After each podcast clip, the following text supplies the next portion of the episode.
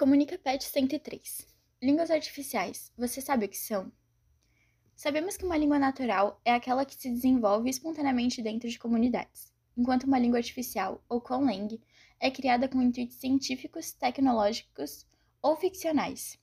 Na cultura popular, no universo ficcional de livros, filmes e séries, é muito comum observar a criação de línguas artificiais, tais como a língua Atlante no filme de Atlantis, da Disney, Klingon na franquia de Star Trek a ofiodiglossia, língua das cobras, nos filmes de Harry Potter, entre outras.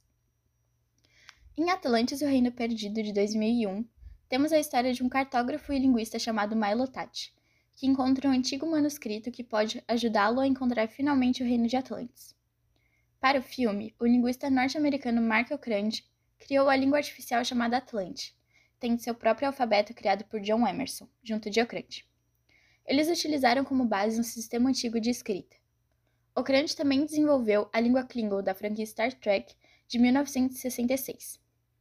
Essa é um pouco mais complexa, tendo em vista que alguns fãs da franquia estudam e aprendem a falar.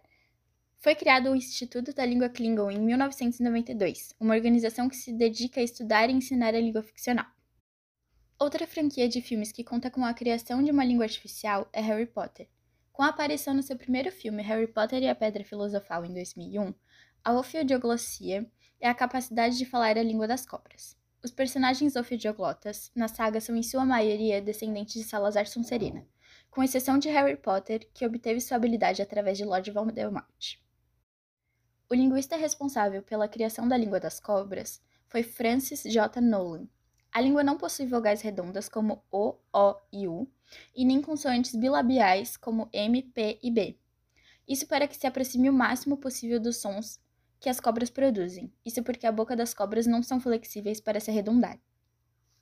Além da cultura popular, as línguas artificiais podem ser criadas para serem utilizadas em situações de comunicação reais. Isso com o objetivo de se tornarem a segunda língua falada e escrita por um grupo de pessoas que não compartilham do mesmo idioma. Exemplo disso seria o Esperanto, que foi criado por Luigi L. Zamenhof no final do século XIX, com base em línguas europeias. A ideia é que a língua se torne universal, não de maneira que substitua as línguas oficiais dos países, mas sim servindo como uma segunda língua que seja utilizada e entendida por todos. Outra língua artificial oficial é o gestuno, que é uma língua auxiliar internacional utilizada normalmente pelos surdos em conferências internacionais ou em situações informais quando viajam. A criação de línguas artificiais é muito popular e requer muito estudo, apesar de que para nós, telespectadores, pareça algo simples e apenas com o intuito de entretenimento. Entretanto, os linguistas responsáveis por tais empreitadas buscam sempre criar línguas completas, com alfabeto, gramática e fonemas.